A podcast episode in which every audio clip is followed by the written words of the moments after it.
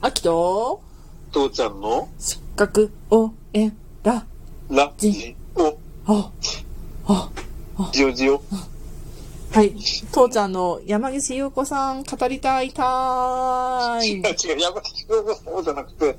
だから、その当時、その漫画で想像されるように、70年代っていうのは、女性は学問をするためであって、仕事をするために行ってるわけじゃないんだ、あれだとうん。うん。じゅ女性だからこそ、仕事に、仕事を意識しなくて学問ができる。うんうん。大学、最高学府を目指すのはっていう。うんで。80年代は今度総合職っていうのが出てきて、うん80年代、90年代で総合職っていうのが一般化してきて、うん今ようやくその女性がトップにいるの、トップにいるっていうか上司にいるのが当たり前っあていうのが根付き始めてるわけだ。あ。まだ、ううんん、うんあの、珍しくはなくなったけど、じゃあそれが当然かって言ったらそんなことないよね。うん。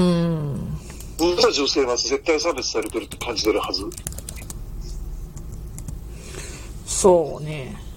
うん。あの、話がどんどんずれるんだけどさ、うんうんうん私あの、なんだ、J1 ってサッカーがさ、うん。うんうん。あの、発足したのが1990何年うんうん。かなうん。その頃にもうずっと予言してたんだけど、日本だ、日本の決まりがね、うん。サッカーと呼べるようになるのには、あと20年、30年かかあるあ、ってはいはいはいはい。うんうん。言ってた。うん。あの当時ってさう、ん。サッカーのファンの、本当のサッカーのファンの人には絶対違うって言われるかもしれないんだけれど、うんうんうんうんうん。あの当時のサッカーってさ、目つぶってさ、自分の目目の前に来た、あの、球が、球が来たら、目つぶってそのゴールの方に蹴るのよ。うんうんうんうんうんうん。うん、そこにパスだとか、ドリブルだとかって概念なくて、とにかく球を蹴ってゴールの近くに行って、そこにフォワードって人が走り込んでって、うんうんうんうん運が良ければ足に当たってシュートできる。ああ、言ったねただ。それも目つぶってやるから、どこに行くかわかんない。運が良ければゴールに向かってくれる。うんうんうんうん。で、どっちかって言ったらもう平安時代とかにやってた蹴鞠みたいな、うん。そんなそのをサッカーって言ってたの、日本は。うーん。イギリスなんか何にもないのよ。うーん。うん極端、極論よ。実際にその当時やってた選手は一生懸命やってたと思うああ、ああ、ああ、あよ。だけど、当時のレベルってそんなもんだって話。あ。そっか。で、それでも J1 っていうのができて、プロリーグが発足したんだけれど、うううん。んんうんうん日本のサッカーってそんなレベルだから、うんうん。うで、それがどうなるのって言ったら、じゃあその人たちが一生懸命活躍して頑張って、この J1 を発足して、ーん。うん。これを見た子子供が、それ見て育った子供が選手になって、その子供が選手になる頃にプロになるんじゃないのうん。うん。それくらいだから、裾野を広げるって大変なんだと思そうだね。う。うん。で、実際ようやく今、世界でも通用する人たちもいっぱい出てきてるし、うんうんうんうんうんうん。うん。うん。ようやく、だから、なんていうの相手を手で掴んで、邪魔するのがディフェンスだという、 あの、サッカーじゃなくなってきてるんですよ。うん。それと同じで、ようやく総合職の人たちが、うん。うん。なんていうの、女性が上司にいても、なんで俺が女なんかにって言われなくても済むようになってきてる風潮も出てきてるし、ああ、まああ。だそこなんですよ。よ。そうね。なんだかかかるって。すっごい長くかかると思う。そうね。だからその分だけその、何サイエンズさんの不 うん満は、うっくすするぐらい溜まると思う。うん。まあ、ごめんね、俺がこんなこと語っちゃいけないんだよ。いや、まあ、キラキラした人たちと、やっぱりキラキラにできない人たちの差を見ながら、うん。やっぱり、なんていうかな。私たちさ、働くためにって、生きるために働かなきゃいけないわけじゃん。うん、うん、うん、うん。働かざるを得ない状態であって、で例えば、大学行くとしたら、まあ、何千万とかってかかるわけじゃんか。うん親がうんうんそれだけ投資してくれたのを不意にしてしまうような事象がこんだけたくさんあるっていうのはうん、よろしくないなと思うわけね。そうだね。うん。あの、なんていうのか、そうやって苦労してきた人たちだから、すごい重みのあることをいっぱい知ってるだろうし、経験してるだろうし、ううんんだから、いいこともいっぱいあれば、悪いこともいっぱいあるうし、んうんで、反対にさっき言った、あの、さっき言って昨日か、一昨日か言ったみたいにさ、あのーなんていうの、いい大学出て、すっげえ金かけて、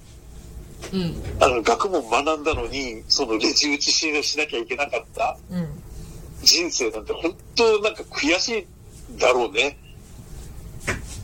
でそれがそのうん本人が特に目指していた時にはもうやるせないと思うようんうんうんうん。そうだね。だから本当それがさ、うんそうならない未来に向かってほしいよね。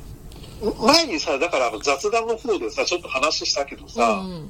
今のこのほら、その、なんだっけ、コロナの、うんであの、リモートワークっていうのが流行った、流行ることによって、うんうんその、今、なんていうのかな、結婚したからとかさ、子供が生まれたからって言って、あの、会社を辞めざるを得なかった女性の人たちうを、んリモートで復帰させるっていううんチャンスなんだって話をお前したんしたした、だうんけど、覚えて、る、聞いた聞いた覚えてるうんだから、そういうところもそこからも発展してほしいようね。んうん。まあ、研究職の人が家で何ができるのかっていうのは俺もわかんないんだけどさ、でも研究職の人ってものすごいやっぱり頭を持ってるわけだからうさ、ん活躍してほしい俺。もう私ちょっと思ったのがさうんうん。まあその元理系のっていうのでさちょいちょいと外注のお仕事をね、うんまあ、理系職の外注のお仕事を請け負ってるんだけどさうんなんかうう文献調査とか結構あるのね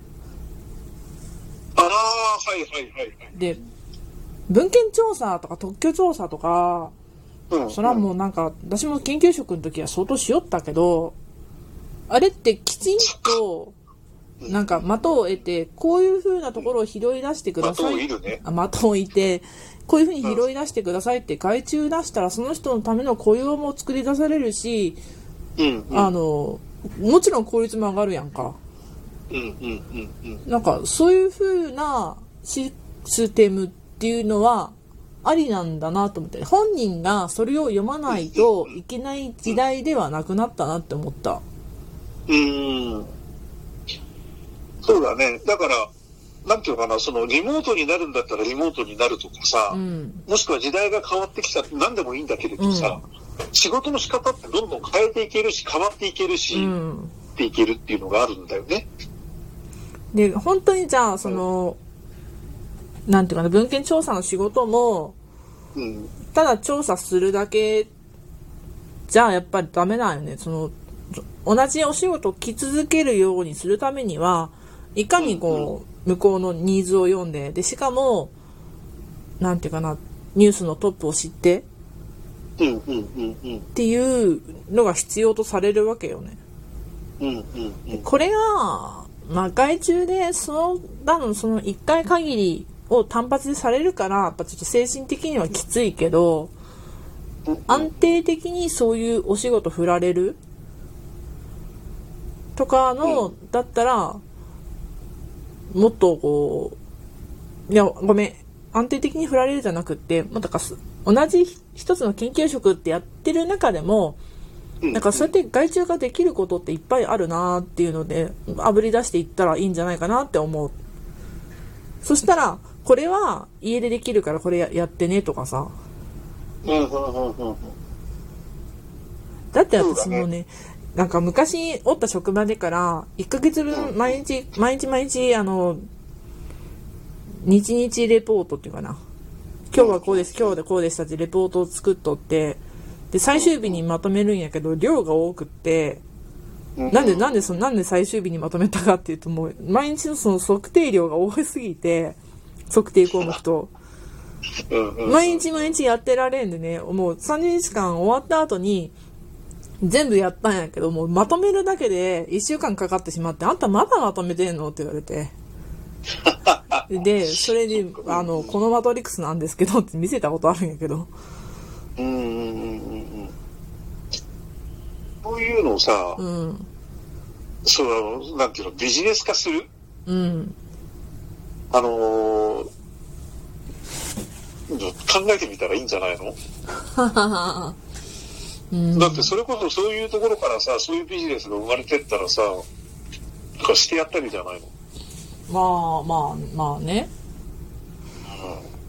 まあちょっと簿記の話で出たけどさ、まあ、会社の機密データに近いようなさ簿記のデータだってさうんうん。第三者に委託してちょっと帳簿にしてよ決算書作ってよっていうことがまかり間違っても通るようになってるからうん、今はそう当然主義義務とかそういうのもあるんだろうけど、うんそれはだから仕事としてそういうふうにしていかざるを得ないところなんだけれどさ、いやななんんでていうかさ、あのうまくそのうん契約書なりなんなりを作って、うんで雇用状況もなんかうんこう一発やったら終わりじゃないんでうん、定期的にやりましょうみたいな感じでうん、やなな何かしらやっていけるような状態を作ってやったらもっとこう裾野が広がっていい人が生まれるんじゃねえかなそうだね。なんて思ったり思わなかったりで今日の話はそろそろ終わりいあや、うん。ごめんよ、いろいろね。俺がちょっとうるさくしすぎたね。ちょっと、可能なら取り直したいぐらいだよ。 ーいやいこれやのおとなしいうどんを。ということそんなこでとないのかね。あの22日なので明日うんまであのこのお話続きますはーい。それではまたよろしくお願いしますはーい。じゃあ、楽しみにしてるよ。